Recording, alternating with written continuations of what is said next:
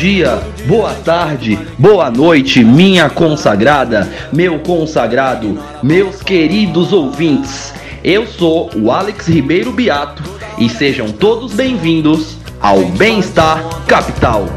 Mas chega um ponto que ninguém mais quer saber. Vocês acharam que a gente não ia falar sobre política hoje? Esse é o podcast dos liberais antilibertários. E editor, já que tu é liberal, libera o play aí pra mim por favor kkkkk. Tem muita gente se queimando na fogueira e muito pouca gente se dando muito bem. Isso me sugere muita sujeira. Oi, oi, gente. Olha nós aqui novamente em mais um episódio do Bem-Estar Capital. Lançamos na semana passada a nova reformulação, essa identidade linda, visual, Bem-Estar Capital. Recebemos muitas críticas construtivas, o pessoal gostou bastante. Espero que vocês também tenham gostado. Se vocês tiverem sugestões, críticas, por favor, a gente está querendo saber o que vocês estão achando, que vocês estão curtindo, tiverem propostas de episódio para a gente gravar, por favor, estamos ouvidos, todos para vocês.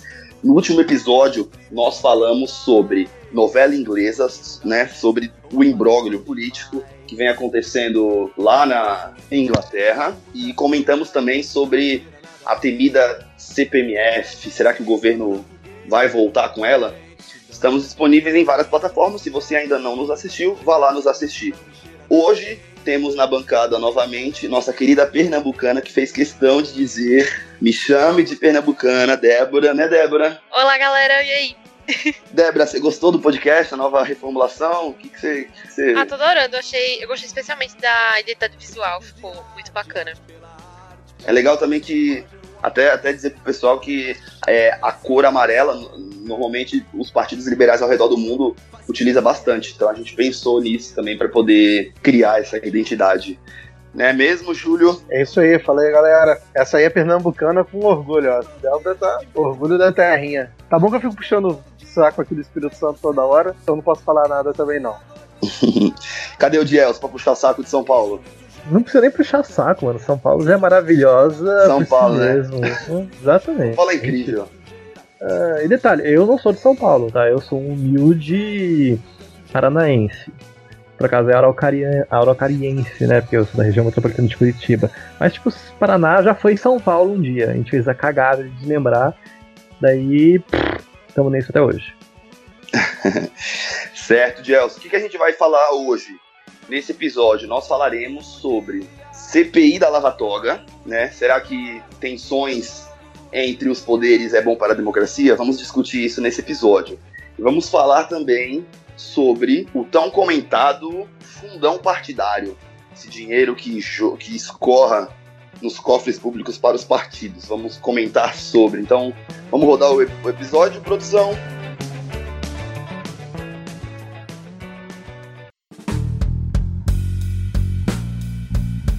Já dizia Jefferson que o preço da liberdade é a eterna vigilância, então aproveite o próximo bloco para saber mais o que seus políticos têm feito. Começa agora, o Político Público. Muito bem, muito bem. Uh, essa semana a gente começou com uma nova fase dessa canibalização da direita brasileira. E a gente está discutindo muito esse ponto, né, esse racha que está acontecendo, o PSL desidratando, o Nando Moura apontando o dedo pro. Car... Não é o Carlos Bolsonaro, é o Flávio Bolsonaro, né, do Rio de Janeiro, falando que ele tem que se apoiar a Lava Toga. Mas aí que a gente fala, o que, que é a Lava, a Lava Toga, gente? O que, que é esse mega evento que está fazendo uma ruptura no espectro político da direita brasileira. Bom, a Lava Toga é uma, parte da agenda republicana, que é o que a gente sempre fala por aqui. A agenda republicana está repetindo isso há uns 4, 5 anos, né? É um ponto, é um discurso, é uma palavra de ordem que está ganhando enfoque, porque o Brasil realmente precisa de mais instituições republicanas. Só que quando a gente vai no discurso, a gente percebe que ele é focado mais no legislativo e no executivo, que são os é, os poderes que executam políticas públicas. a gente esquece que o judiciário também é um órgão republicano. É, fiscalizar o judiciário também é importante, porque o judiciário, assim como todos os poderes, cometem abusos. Agora, O que diferencia o judiciário do executivo e do legislativo é que o judiciário tem ritos processuais para tomada de decisão. O judiciário age dentro do devido processo legal. Ele não age com uma discricionariedade quase que ilimitada, como acontece no, legislativo e no executivo. O judiciário toma decisões por meio de devidos processos, que são esquemas, são sequências de atos é, normatizados que buscam apresentar um resultado justo no final de cada processo. E nisso a gente tem o ponto de que juízes eventualmente cometem abusos. Agora, quando um juiz comete abuso, o que a gente faz? A gente recorre. E quando um juiz comete outro abuso, um desembargador, ou comete um erro, o que a gente faz? A gente recorre de novo até chegar no STF. Agora, o que acontece quando um membro do STF comete um abuso ou é, um ato temerário? Quem fiscaliza o STF? Bom, quem fiscaliza o STF é o Senado. E o Senado tem duas formas de fiscalizar o STF, via pedido de impeachment, né, que é o que a gente tem visto ultimamente, com pedidos de impeachment do Gilmar Mendes, do Lewandowski, do Toffoli, etc., ou via comissões parlamentares de inquérito, que é um procedimento investigativo que pode culminar em um pedido de impeachment do, de um membro do STF, ou de uma ação penal, ou de.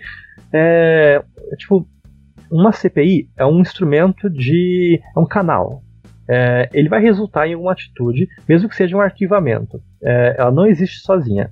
E nisso a gente conclui com o atual pedido de instalação de uma CPI pelo senador Alessandro Vieira, do Cidadania do Sergipe. Agora, uma coisa interessante, qual a diferença de uma CPI para um pedido de impeachment de um ministro do STF? Bom, primeiro é que uma CPI ela não depende da vontade individual do presidente do Senado. Quando você vai instalar um pedido de impeachment, você tem que ficar naquele, naquela conjuntura política que nem ficou com o Cunha. Um presidente da mesa tem que liberar o pedido de impeachment para ser votado, etc. Na CPI, não. Na CPI, você pode conseguir votos com a maioria dos é, senadores e instalar, independente da vontade do presidente da, da mesa.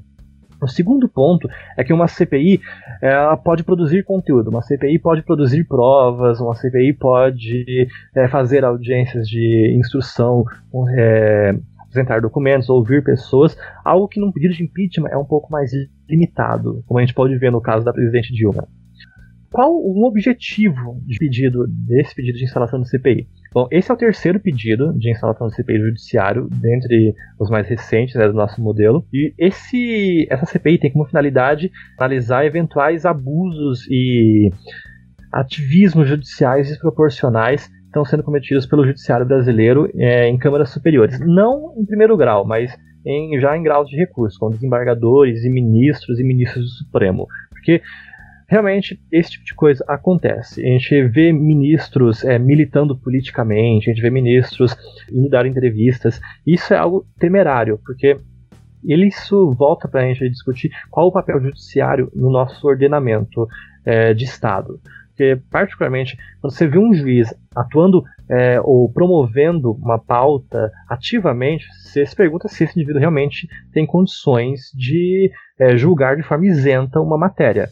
Porque voltando agora à questão do processo. Processos são exatamente para isso, para afastar toda essa discricionariedade, toda essa valoração política de uma tomada de decisão.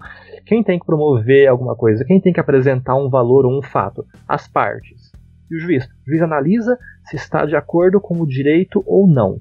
Ponto.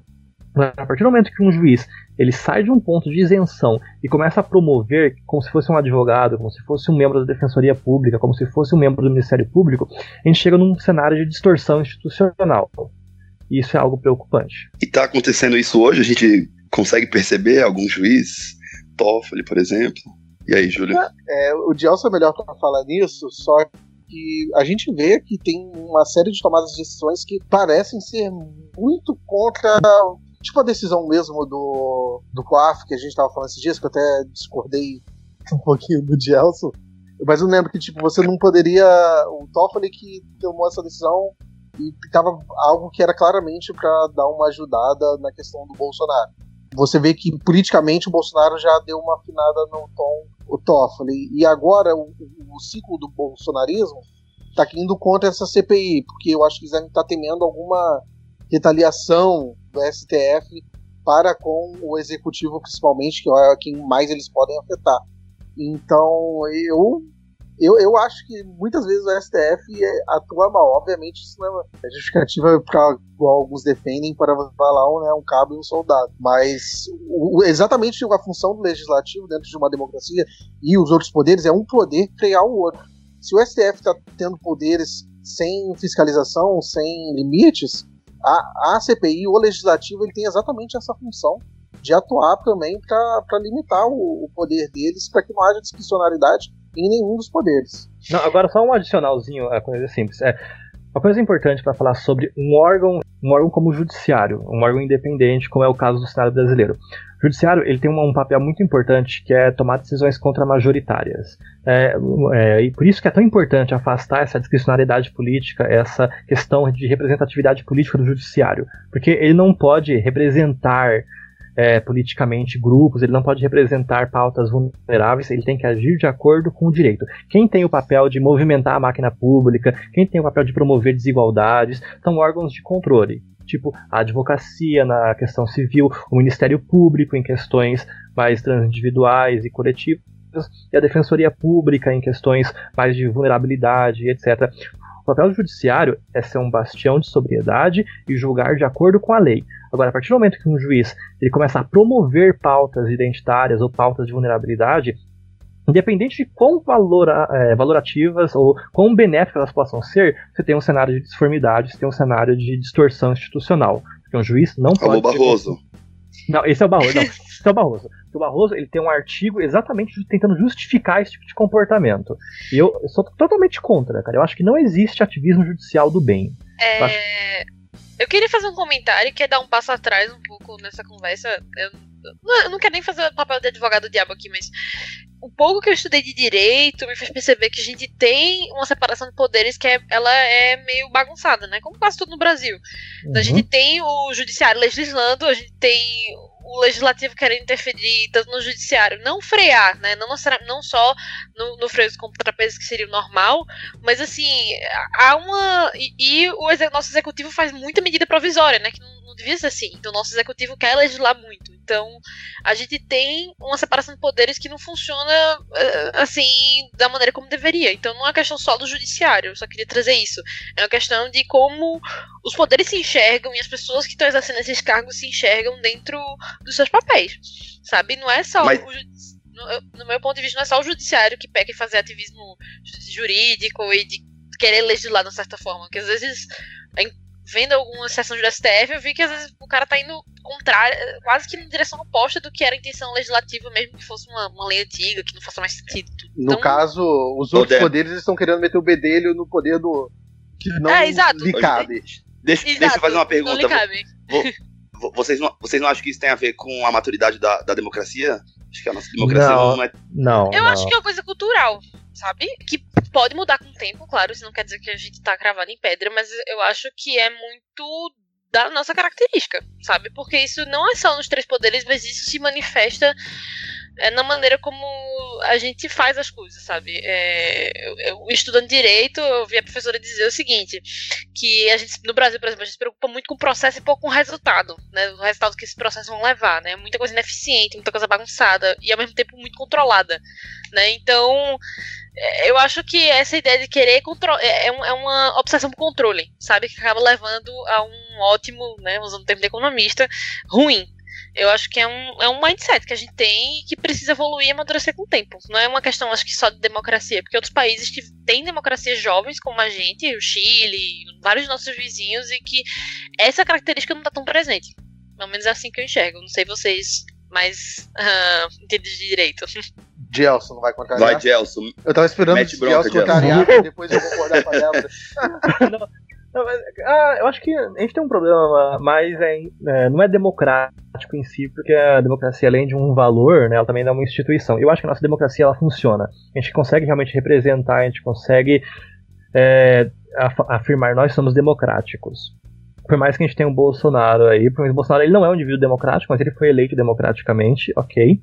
Mas democracia eu acho que não é o problema. O problema é a forma como nós organizamos as nossas instituições.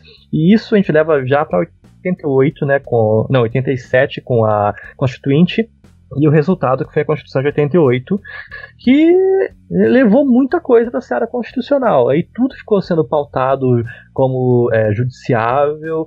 É, a gente fez uma salada na nossa Constituição, que realmente eu, eu sou um crítico, eu critico é, toda essa complexidade. Acho que a gente teve uma boa intenção com a Constituição de 88, que é a Constituição Cidadã. A gente tentou trazer alguns princípios humanitários e de welfare state, mas ponto que a gente tentou nortear uma política é, econômica ali, tributária também. Só que a gente acabou atrofiando totalmente a atividade institucional. Daí tudo passou a ser judicializável, é, o Congresso precisou lidar com atividades legislativas fazendo papel, fazendo apenas mais é, complementações, gente, leis mesmo, se para pensar, nossas leis mais importantes são da época antes de 88, como o Código Penal, o Código de Processo Penal, Lei de Execuções Penais. Uh, a gente é um país que conseguiu atrofiar uma agenda de reformas, é, tornando tudo é, uma cláusula constitucional. E nisso tudo vai ter que ir para o STF, o Executivo ele tem que dar um jeito de executar uma política pública de forma sustentável nesse meio nesse imbróglio. Isso ele usa de forma temerária é, medidas provisórias, né, de forma mais questionável possível. Depois ele tenta fazer coalizão no Congresso para transformar isso em lei. Então, isso é algo que a gente viu ao longo de toda essa nossa nova democracia, toda essa nova, essa nova república. A questão é que, quando a gente chega num ponto de exaustão, um ponto de entropia, como a gente chegou agora, onde a gente precisa desesperadamente de reforma, essa atrofiação institucional ela se mostra um pouco mais limitadora. Daí a gente, tem, a gente é forçado a confrontar esse tipo de limitação. Eu pensei que eu ia discordar, mas até que eu concordei. É porque, de certa forma, eu acho que é, é uma outra ótica de você ver isso. Eu acho que, em parte, eu concordo com a questão da instituição, mas eu acho que nós, como sociedade, de forma geral, a gente ainda não entende exatamente o que é a função de quem. E por isso que eu vejo que às vezes a gente não é tão maduro assim como sociedade no regime democrático.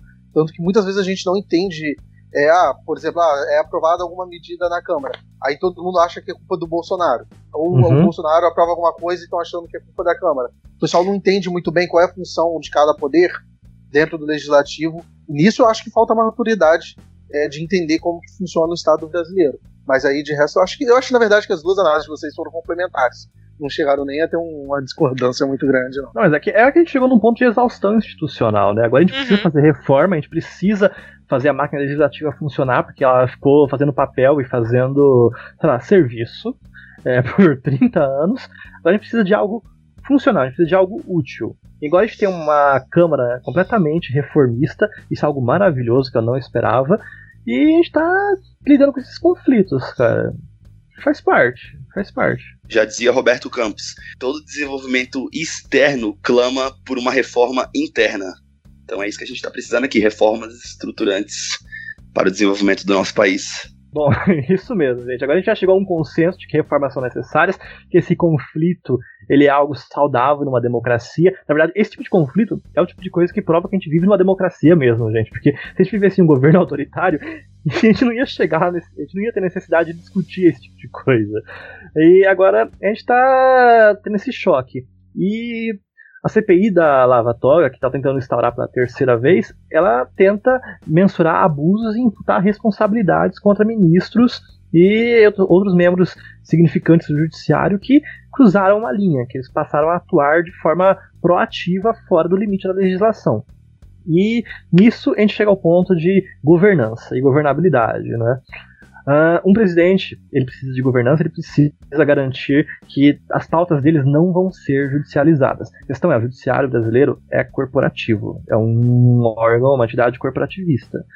E quando você avança contra é, um órgão nesse sentido, você tende a esperar retaliações, ou então uma um baque, né, um retorno.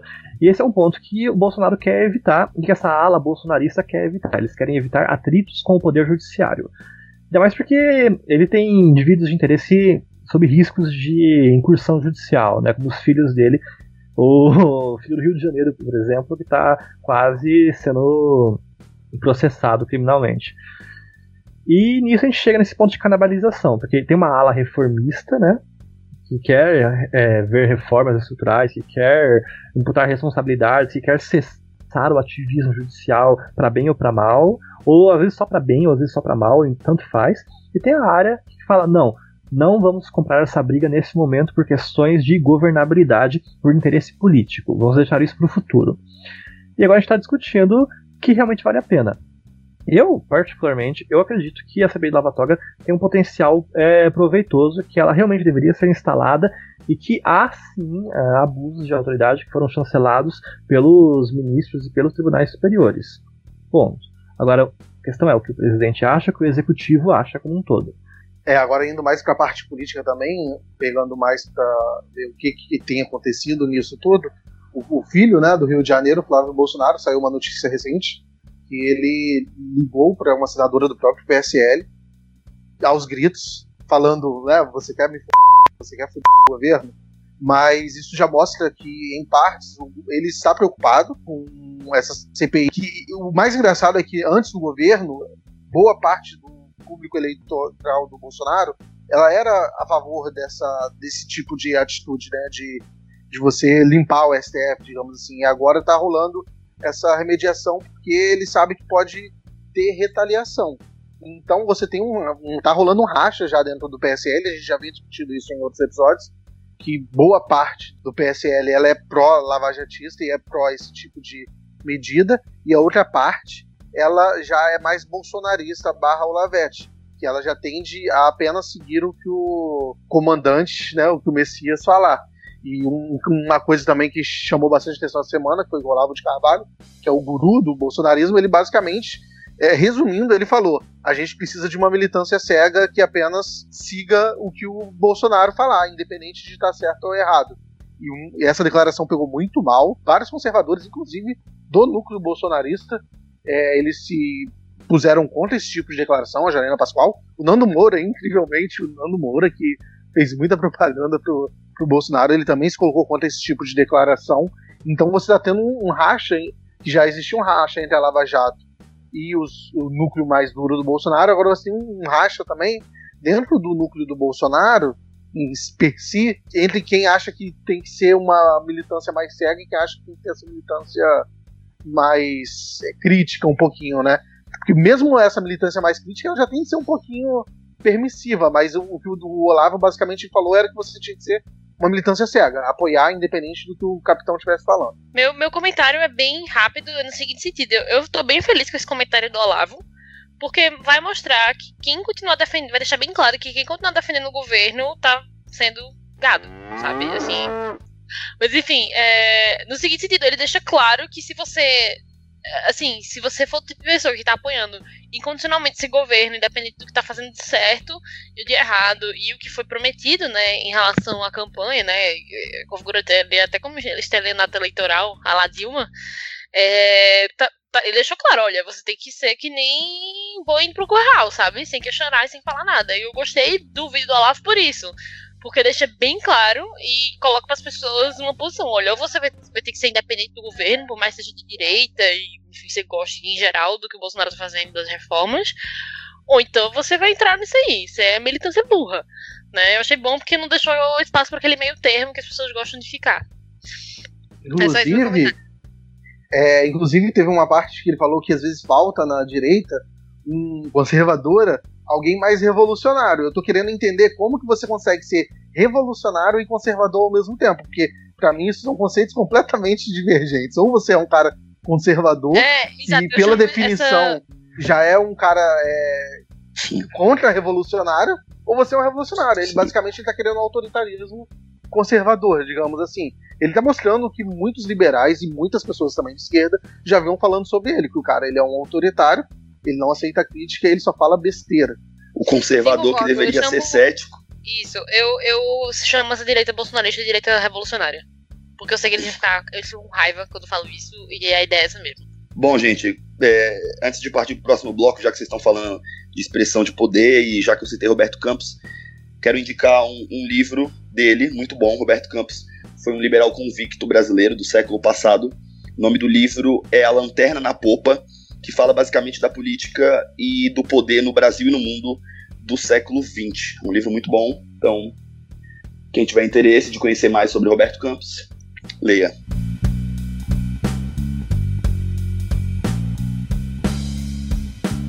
Ok, gente, a gente vai falar um pouco agora do fundo eleitoral, porque é sempre tema de polêmica, e essa semana rendeu bastante. É, os senadores eles cederam as. Porque assim, não foi só sobre fundão eleitoral, né? Os, para contextualizar vocês, a Câmara fez uma série de mudanças para a eleição do ano que vem. E os senadores. E continha vários textos polêmicos, que eu vou entrar depois. E os senadores tiraram todos esses trechos polêmicos e é, mantiveram apenas o fundo eleitoral. Porque por causa de alguma característica da aprovação desse fundo eleitoral de 1,7 bilhões de reais lá para a eleição de 2018, ela só contava naquele, é, naquela lei orçamentária. Então eles precisavam aprovar um novo fundo eleitoral para garantir recursos públicos para a eleição do ano que vem. É, e o texto passou por votação simbólica na Comissão de Constituição e Justiça, tipo, em meia hora, e os senadores cortaram todos os trechos polêmicos, como eu falei, mas mantiveram esse, esse fundo.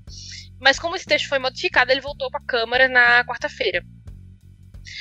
É, o texto permite que a lei orçamentária de 2020 defina o percentual de emendas a serem destinadas aos gastos de candidatos e partidos na disputa municipal do ano que vem. Hoje, o limite é de 30% do total de emendas, né, fatias que orçamento, do orçamento que são manejadas pelo Legislativo. É, ou seja, na prática, é, o, a gente não tem um tamanho para o fundo eleitoral do ano que vem. Rodrigo Maia deu uma declaração dizendo que não deve ser maior do que a foi a do, de 2018. Mas nada garante, visto que não foi acertado nenhum número. Foi apenas garantido que haveria um fundo eleitoral e que haveria porcentagem de emendas parlamentares para garantir esse fundo. Então foram mantidos assim, o uso obrigatório do sistema eleitoral, né, é, pela Câmara, né, o sistema eleitoral do TSE para registro de receitas e despesas, multa de 20% sobre o montante utilizado irregularmente, mesmo que não haja intenção de fraude, e também os prazos atuais para entrega dos comprovantes de, de gastos de eleição. Por outro lado, a Câmara voltou a colocar é, alguns pontos polêmicos, como o uso do fundo eleitoral para, para pagamento de advogados e contadores de políticos e partidos investigados, sem limite pelo teto de gasto da campanha, ou seja, para casos que envolvam crime eleitoral e não para qualquer natureza, como entendido pelo texto anterior. Então, na prática, o fundo eleitoral também pode ser usado para defender pessoas que de fato cometeram crime eleitoral, o que gera um incentivo muito perverso. E também foi liberado o uso do fundo para compra e aluguel de imóveis para partidos e quitação de multas eleitorais multas é, por contribuições regulares de servidores foram anistiadas. É, isso foi um, alguns levantamentos do antagonista que mostram assim que o cara comete um crime eleitoral. E aí, em vez de ele pagar a multa com dinheiro arrecadado do partido, dinheiro próprio algo do tipo, ele vai usar o fundo partidário, que é retirado dos contribuintes brasileiros, para pagar essa multa. Assim, é um negócio que faz muito pouco sentido e gera um incentivo perverso, na minha opinião, para o sistema eleitoral que a gente tem. Mas aí eu quero ouvir a opinião de vocês. Quem começa? Alguém concorda com o fundo? Acho difícil não, não, concordar. Não, Você pode até concordar com a existência de um fundo, mas desenho que foi. Começa aí, Gelson, depois eu.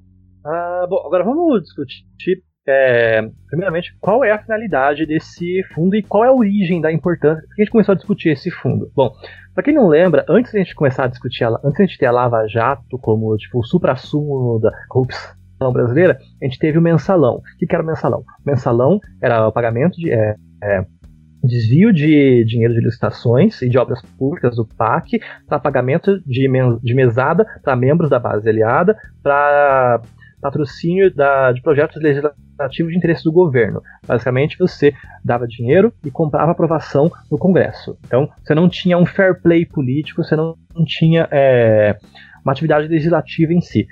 E nisso é, a gente se viu obrigado a lidar com o fato de que é, fator financeiro, é, o poder econômico, ele tem uma influência muito grande no advocacy, que é no alcance de agentes econômicos ou de agentes da sociedade civil na atividade legislativa. Então, o que, que a gente tinha, qual foi a ideia com esse plano de fundo? É, blindar a atividade legislativa de grupos de interesse ou de é, um, trazer, apresentar um fair play econômico né, na atividade legislativa. Ok, agora isso abre brecha para outros pontos muito importantes, que é o fato da desfavorecer a agenda, agendas públicas, porque hoje um dos maiores lobbies no Congresso é o lobby do funcionalismo público, e ele não lida exatamente com o poder econômico. Esse é o primeiro ponto é, questionável nessa agenda de fundo eleitoral. Segundo ponto do fundo eleitoral, Uh, ele é muito grande, ele é muito amplo, entre aspas, né? Terceiro ponto do fundo eleitoral. é, ele tem uma diversidade de é, gastos realmente muito extensa, que é esse desenho que o Júlio falou, que é algo realmente questionável.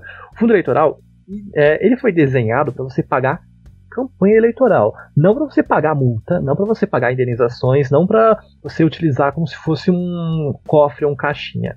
E isso é algo interessante, porque ele desvirtua um pouquinho a finalidade da própria multa, né? Porque quando você vai multar um agente político, você espera que ela tenha uma finalidade coercitiva. Mas quando você vê, não, eu vou usar o fundo eleitoral e realmente tanto faz. Eu não vou sentir. Quem vai sentir é o meu partido, quem vai sentir é o fundo. Então isso é algo questionável. Aliás, uma coisa que seria interessante, já que tem fundo, né, e não tem como. Eu vejo muito pouca possibilidade de ser retirado, seria interessante fazer o caminho contrário, né? Em vez de permitir o cara pagar, usar o fundo para pagar a multa eleitoral, começar a, a reduzir parcela de participação dos partidos no fundo mediante a quantidade de crimes eleitorais que os candidatos cometem. No instante, no instante não, mas eu acho que seria um caminho melhor para desincentivar não. a quantidade de, de quebra de regra que a gente tem. Acho impossível não, também aprovar uma coisa não, tipo, não, mas... não, isso, não, isso não é possível. Isso realmente não é possível porque isso não? fere a. Não, fere a indivisibilidade da, da pena personalista. Tipo, você não pune um partido, você pune a pessoa. Quem comete um crime é uma pessoa, não um partido. Quando você pune um partido por um crime de uma pessoa, você está ferindo a, a individualidade da pena. E se o partido, como instituição, cometeu o crime eleitoral? Aí você tem que provar. Aí você tem que provar. É, isso não é impossível também, né? Já tiveram não, casos. Isso não é impossível. Não, já tiveram casos, que mas. já aí... atacaram um partido como instituição. É, ainda sobre o assunto, né? Aproveitando o que vocês estão falando, é, essa questão da instituição aí eu concordo completamente. Lembrando também que a Débora citou no final que você pode utilizar isso para alugar estrutura de imóveis, sendo que já tem uma verba no, dentro do, do Congresso, no Senado, né? Que é a, verba, a cota parlamentar, que em partes é muito utilizado para isso e é gasto muita grana com isso. Eu já trabalhei analisando essas contas públicas e eles gastam muito dinheiro para aluguel de imóvel, muitas vezes acima do valor de mercado e muitas vezes um imóvel completamente desnecessário. Os caras eles realmente pegam um imóvel enorme com um custo enorme, sendo que eles conseguiriam desempenhar bem a função sendo mais econômico. Eu quero trazer um ponto que eu achei interessante quando a gente já está conversando aqui. Entre os trend topics no Twitter no Brasil está escrito Maia traidor da pátria, grande parte por causa da aprovação disso, né? é engraçado, aí a gente sempre elogia muito Maia, às vezes, pela sua atuação para aprovar algumas medidas, só que nesse caso ele, ele fez uma postagem, por exemplo, no Facebook, falando contra essa questão do fundão, mas ao mesmo tempo ele estava atuando para trocar a ordem de votação na Câmara para você conseguir votar isso da forma mais rápida possível. Você meio que atropelou todos os ritos normalmente tem na Câmara para se aprovar uma medida. Então você tá, tá rolando essa, essa, esse trend no Brasil, grande parte pela mídia bolsonarista, né, que rola essa, essa briguinha ali entre eles, só que isso vai jogar uma batata quente na mão do Bolsonaro depois. Eles estão levantando essa bola aí, só que o Bolsonaro ele vai ter que assinar isso. O Bolsonaro, no final das contas, tem a caneta. Se ele assinar falando que ele veta o projeto, se o projeto é ruim, ele tem o poder de assinar. Ele vai criar um grande atrito entre a Câmara e, e ele, né? O que ele não está com tanto poder para fazer sendo que ele precisa no Senado aprovar o filho dele para embaixada, ele precisa tocar as reformas. É, vai pegar mal é, para essa mídia bolsonarista que agora está atacando bastante o Maia, depois que o Bolsonaro aprovar essa medida.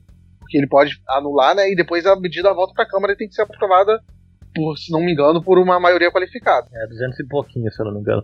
Agora, um ponto interessante é que a gente tem que lidar com o fato de que é, campanhas eleitorais elas custam dinheiro e que a gente, depois desse grande esquema de corrupção com o Debrecht, com a, a mensalão, etc., a gente barrou doações de empresas e está só com doações individuais. Então, a gente, é, nós temos um problema muito sério de financiamento de campanhas eleitorais no Brasil, porque a gente historicamente tem campanhas absurdamente caras só pra você ter noção, o governador de São Paulo gasta a mesma coisa com a campanha presidencial nos Estados Unidos. Então a gente realmente a gente tem um histórico de campanha muito cara. E agora a gente tem que lidar com o fato de como é que a gente vai lidar com isso, como é que a gente vai é, financiar esse tipo de atividade. Mas não ah, justifica, né, Gelson? Ainda mais com a internet, não, não com todos os métodos. Não, exatamente. A internet uma dúvida. já consegue reduzir drasticamente o gasto de uma eleição. Concordo completamente, uma... mas ainda assim, vai falar uma dúvida. É, os partidos mobilizarem seus possíveis candidatos e, e, cobrarem uma determinada taxa de inscrição seria uma possibilidade para suprir essa, essa questão do fundo eleitoral? Não, o próprio Eu é acho que nunca é irrisório. suficiente. Eu acho que não é É suficiente. irrisório, cara. É irrisório, mano. É, é, basicamente é você ter gente mesmo que confia, pessoa física, né? E Uhum. isso não é só coisa de direita, quando o pessoal fala, usam muito o novo, né, que cobra taxa. O, o Freixo mesmo para a prefeitura do Rio, ele fez um crowdfund ali e juntou um milhão no segundo turno. Então, quando você tem mobilização, quando você tem um, um público que está interessado e confia nesse político e que realmente apoia ele, independente do, de qual lado que ele é, qual a ideologia, ele vai conseguir obter recursos. Não, mas esse é o ponto. Eu concordo que realmente é, teve um barateamento das campanhas eleitorais. Eu concordo que ah, o fator econômico agora, o gasto de campanha, di- diminuiu drasticamente. Tanto é que o Bolsonaro foi eleito por conta disso. A gente já discutiu essas questões antes, que, tipo, com a internet, a gente teve uma democratização, a, um barateamento na formação de bases, eh, plataformas nacionais. A gente já discutiu isso antes. Porém, ainda assim, não é o suficiente. A gente precisa é, lidar com o fato de que campanhas políticas são caras e que partidos simplesmente não têm dinheiro suficiente para lidar sozinhos, né, com o que eles gastam, o que eles arrecadam internamente, não é o suficiente para lidar com campanhas. E a gente não fala só de eh, campanha nacional para governo, a gente fala de municipal também. Prefeitura, campanhas municipais consomem muito dinheiro, campanhas para vereadores consomem muito dinheiro. Isso é importante, montar uma sustentabilidade é importante. Agora, nós optamos por para blindar a nossa atividade legislativa vedar doações de empresas e evitar, tipo, evitar um lobby. Agora a gente tem que lidar com isso. Como é que a gente vai pagar essa conta? É, acho que é uma boa observação e, inclusive, fica como indicação no podcast O Assunto, que é da, do G1, que é com a Renata Lopretti, ela entrevista um economista chamado Bruno Caraza, que defende que talvez a melhor opção fosse é, juntar as três modalidades de financiamento, né? Ter um pouco de fundo público, um pouco de doação pessoa física e um pouco do, voltar né, com a doação de empresas. Interessante porque as pessoas tendem a ser partidárias de um ou outro modelo, ele acha que tem que ter um equilíbrio entre os três, mas que Uhum. principalmente a gente tem que começar a pensar na legislação ele- eleitoral que permita formas mais baratas de atuação. Até, agora, até eu não sei se agora mudou com essa tentativa de mini reforma eleitoral, mas até recentemente não pode é, patrocinar post pago no Facebook e no Instagram. Cara, como é que você quer fazer uma campanha Exatamente. você não pode patrocinar, tipo, você não pode promocionar as coisas nas redes sociais. É ridículo, sabe? Assim, a gente tem umas regras que são feitas pro, sei lá, pra, pra conta. Não, mas isso é, não, isso é questão de poder econômico e questão de período eleitoral também. Agora, que bom que você falou do Bruno Caraza, cara, porque ele é um dos maiores especialistas do Brasil nesse tipo de assunto, em campanha eleitoral e eh, influência de poder econômico em campanha eleitoral. Ele é economista e ele é, é advogado, ele, tem um, ele fez doutorado pela UFMG e o Marcos Lisboa estava na banca de doutorado dele. E a tese de doutorado dele é a influência de poder econômico em campanhas eleitorais. O cara realmente é um, um espetáculo, um monstro na questão de financiamento eleitoral e representatividade em poder econômico. Eu, eu- eu recomendo a tese dele, cara. Tipo, tá online, você pega no repositório da repositório de teses, né, da UFMG, onde você pode comprar também, que tem um livro sobre isso. Esse é um ponto. O Brasil a gente tem que lidar com mecanismos de financiamento. Como é que a gente financia a atividade é, de campanha? A gente tem que lidar com isso. Então, gente, é, como eu estava falando antes, é, o Bruno Carazzi é um especialista no tema. Ele tem uma tese de doutorado é, o que o Marcos Lisboa participou, né, que é um dos nossos gurus intelectuais da nossa agenda republicana de reformas, etc. E ah, ele transformou é, essa tese de doutorado dele em um livro chamado Di- Dinheiro, Eleições e Poder. Ele está à venda nas melhores livrarias e na estante virtual. Ah, agora, se você não eh, tiver dinheiro, você pode ir no banco de teses da UFMG e baixar de graça a tese de doutorado dele. Agora, tem umas diferençazinhas entre a tese e esse livro, deve ter umas edições e etc. Mas, em suma, deve estar tudo ali, gente. O significado, o valor, a tese, entre aspas. Muito bom, meus queridos. Vamos para o nosso terceiro e último bloco. Notícias rápidas comentadas da semana.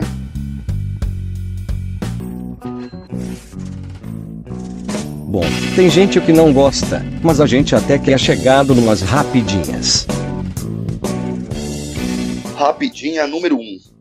Felipe Neto é ameaçado de morte e se pronuncia: Já tirei minha mãe do Brasil.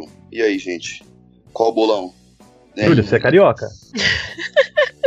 Ah, então eu sou responsável por tudo que rola aqui. Carioca, mano. Em partes, em partes. Mas, como diz o Gelson, cara. Se o Eu- Gelson eu- começa no ele fala, cara. Eu falo isso. Fala, fala real. É, é você ver que nível chega às vezes, às vezes a polarização, né? Um cara um pouquinho mais progressista ali, faz umas críticas e o pessoal cai de pau, né? Eu não sei se é o caso da, daquela famosa, daquele famoso hater de internet, sai é, ameaçando o cara, mas de qualquer forma ele fica preocupado, né? Pra você ver a que ponto está chegando a polarização política e essa, esse embate ideológico aí, essa guerra cultural, a gente tá precisando passar um plano disso logo. Gente, vamos fazer um bolão de qual partido o Felipe Neto vem em 2000, 2020? Eu chuto o PDT. Eu acho que ele não vai se meter nisso, não, mano. Ele tá lá de boa ganhando grana. Ele não, vai, vai, Ele vai. acho que ele vai, cara. Mas pra quê? Pra quê? Pra prefeito do Rio? Talvez. Ele é bicho, o Felipe Neto, prefeito, prefeito do Rio, tá querendo ser ruim, pior não ia ficar, não. Uh, o cara tá, não fica, né? É, exatamente. Acho muito que, difícil. Que Deus abençoe o Rio de Janeiro. Não, acho que Deus não tá mais ali, não. Misericórdia disso, não.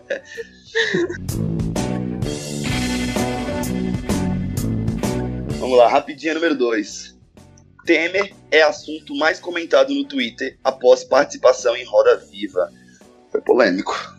Cara, não foi polêmico, acho que essa, polariza essa polêmica foi inventada. Ele Sim. se emaranhou em uma terminologia ali, mas ele não chancelou que foi um golpe. Ele disse que ele não atuou de forma a patrocinar um golpe, mas ele não disse não, foi golpe. Foi um impeachment, foi um processo legislativo de impedimento para tirar um chefe executivo do poder. Ok, foi um processo torto, porém o STF já disse que não teve ilicitude, o Congresso já encerrou a discussão. Então, gente, tipo, não. Quem sou eu para discutir, para falar que não que foi golpe, cara? A gente tem. A pior, gente... pior que você ficou mó em alta, né, cara? O pessoal pegaram um vídeo editado, cortado, o qual ele chama isso de golpe, sendo que um minuto antes ele falou, vamos falar porque não foi golpe. Aí depois Exatamente. ele fala usando a terminologia golpe, aí um vídeo cortado na internet, ninguém procura e viraliza e fica todo mundo falando, olha a olha... prova do golpe aí. Mas ó, um ponto interessante aqui. A gente tem um poder legislativo que disse que não foi golpe. A gente tem um poder é, judiciário que fala que não foi golpe. E agora a gente discute. Não, se você fala que foi golpe, enquanto todo um ordenamento republicano fala que não foi, então, cara, você é um revolucionário. Você tem que pegar em armas e você tem que é, fazer um novo país. Porque você não pode reconhecer é, um, o estado em que você vive, o ordenamento republicano que você vive, e acreditar que foi golpe ao mesmo tempo. Isso é algo conflitante, puramente conflitante.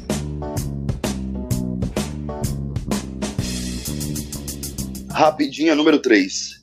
Cúpula da revista Época pede demissão após Globo se desculpar por reportagem com esposa de Eduardo Bolsonaro. Completamente feio, né? de acordo, cara. Completamente foi, de acordo. Foi feio, né? Mano, não foi tinha feio. que desculpar, cara. Não, eu acho que o jornalista que se desculpa por fazer uma reportagem é tipo.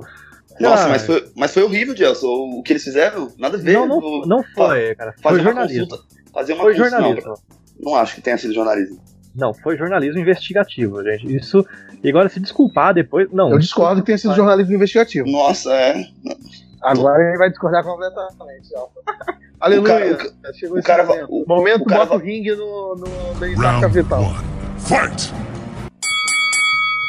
Não, olha, olha o cara vai lá mal, mal intencionado, marca com, consulta online com, com a mulher só porque ela é, é, é nora do, do, do, presidente, aí quer inferir várias coisas para poder criar matéria e sei lá. Assim, eu tenho um ponto de vista assim, diferente é, nisso, né? Pra mim, o nome disso é falta do que fazer. Porque, assim, a gente tem temas muito mais importantes pra travar do que ficar, tipo, criando esse tipo de falsa pauta, sabe? Não, agora um ponto. É não, um ponto minha humilde opinião. Ok, ok, ok. Agora, deixa eu defender a minha opinião nesse aspecto. Primeiro, sobre a Débora, a gente não tá em uma agenda binária, né? A gente pode fazer várias coisas ao mesmo tempo. Tipo, não é porque a gente vai fazer uma reportagem sobre a nora do Bolsonaro, sobre os filhos do Bolsonaro, que a gente vai tipo, não fazer sobre o Bolsonaro outros pontos. Ok. Segundo ponto.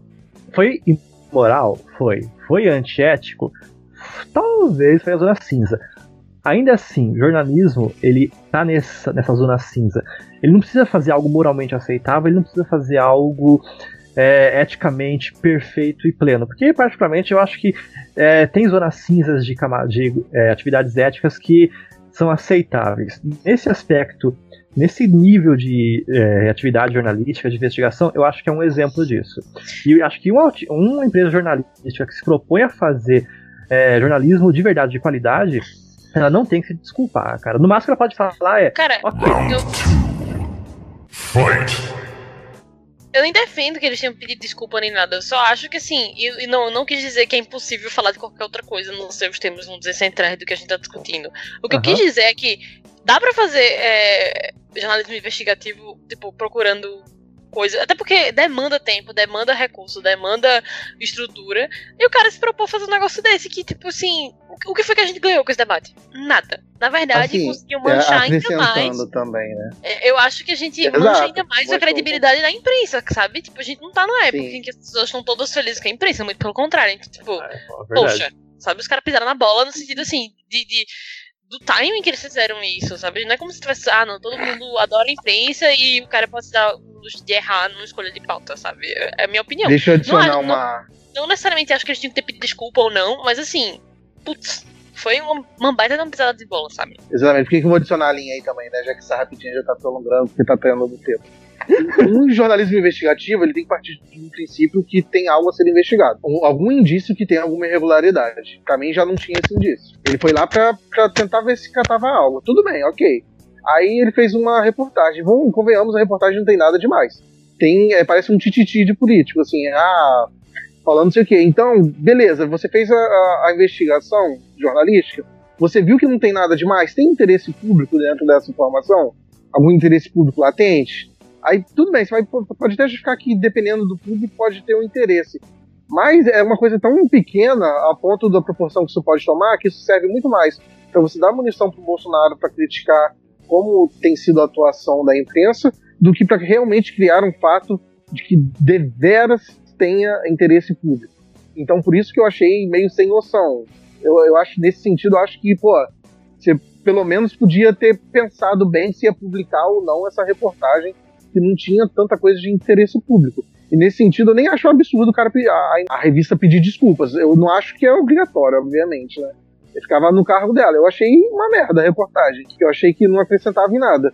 Então eu não acho também uma coisa tão ridícula ou absurda que eles pedirem desculpa por uma, uma, uma escolha de pauta bosta, digamos. Então, Um é bom, exemplo de, um bom exemplo de jornalismo investigativo foi o, o que rolou no, no Conversa com o Bial essa semana, onde o, o programa mostrou os áudios do julgamento do, do Bolsonaro em 1988. Não sei se vocês viram.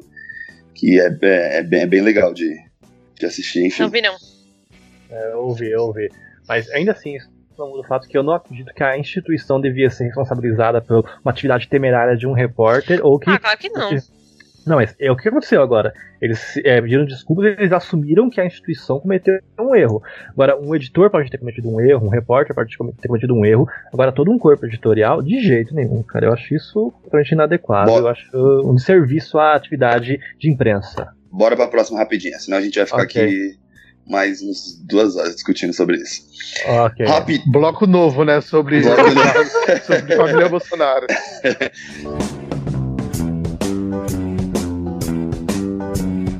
Rapidinha número 4. Alexandre de Moraes homologa acordo que destina fundo da Lava Jato para educação e Amazônia. Muito bom. Cara. Mara... Primeiro, porque esse dinheiro estava parado. ok? Esse, esse dinheiro ele veio da Lava Jato, ele veio das restituições do as- dos acordos de leniência e das delações. Né? Porque é o pessoal que firmou delações ele tinha se comprometeram também a devolver valores. Ok, esse dinheiro estava parado há uns dois anos, estavam rendendo juros, e quem estava administrando isso era o Ministério Público. Então, nisso é um temerário, é um ponto. Tipo, o Ministério Público não é gestor de fortunas. Esse dinheiro era, ia ser utilizado para a formulação de uma ONG para combate à corrupção no Brasil, que eu acho que é algo também um pouco super valorizado. Agora a gente conseguiu administrar isso e conseguiu encaminhar esses valores para uma boa causa, que é a educação e a Amazônia. Pô, excelente, excelente.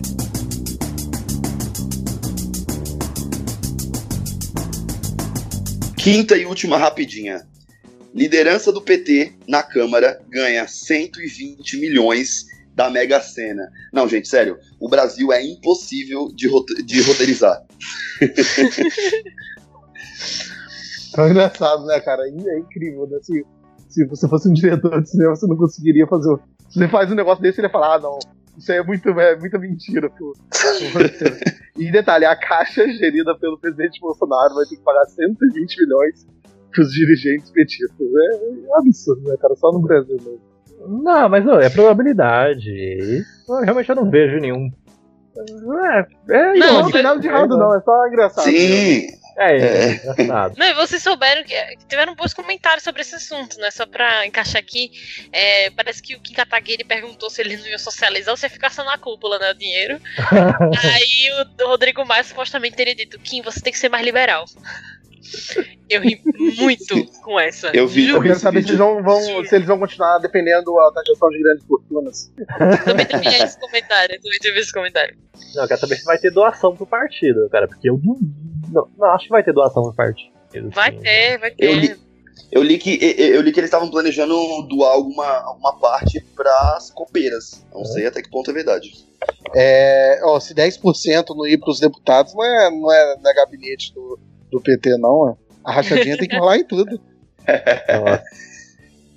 Bom, gente, chegamos ao fim do nosso episódio.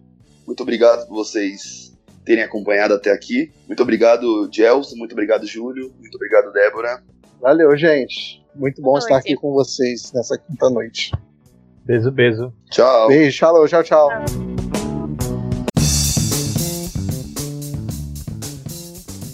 A fim de melhorar a qualidade do nosso podcast, investir em publicidade e pagar o agregador para manter o áudio disponível 24 horas por dia para todos vocês, queridos ouvintes, nós, do Bem-Estar Capital, temos um financiamento coletivo, sendo possível doação a partir de um real. Digite www.padrim.com.br barra liberais antilibertários e nos ajudem da maneira que vocês quiserem e puderem contribuir. De antemão, gostaria de agradecer a todos os padrinhos que já estão doando e estão acreditando no nosso debate de maneira consistente e coesa. Lembrando que se você ainda não faz parte do nosso grupo político que nasceu no Facebook, ou se você ainda não curte a nossa página, procure lá, Liberais Antilibertários, e entre para contribuir com discussões sobre política, economia e filosofia. Estamos disponíveis em vários players online: YouTube, Spotify, iTunes, Deezer, Addict para Android, Castbox e SoundCloud. Se vocês quiserem ter um contato mais direto comigo, Alex, com o Dielson, com o Júlio ou com a Débora, tiverem críticas a fazer, sugestões, enfim, quiserem mandar um texto, alguma declaração de amor, mande um e-mail para liberaisantetemudo libertários@gmail.com que responderemos com muito carinho. Acharam que eu não voltaria? Aqui estou, meus consagrados. Obrigado pela audiência. Lembre de recomendar esse podcast aos amigos. E não se esqueçam, a agenda republicana vive.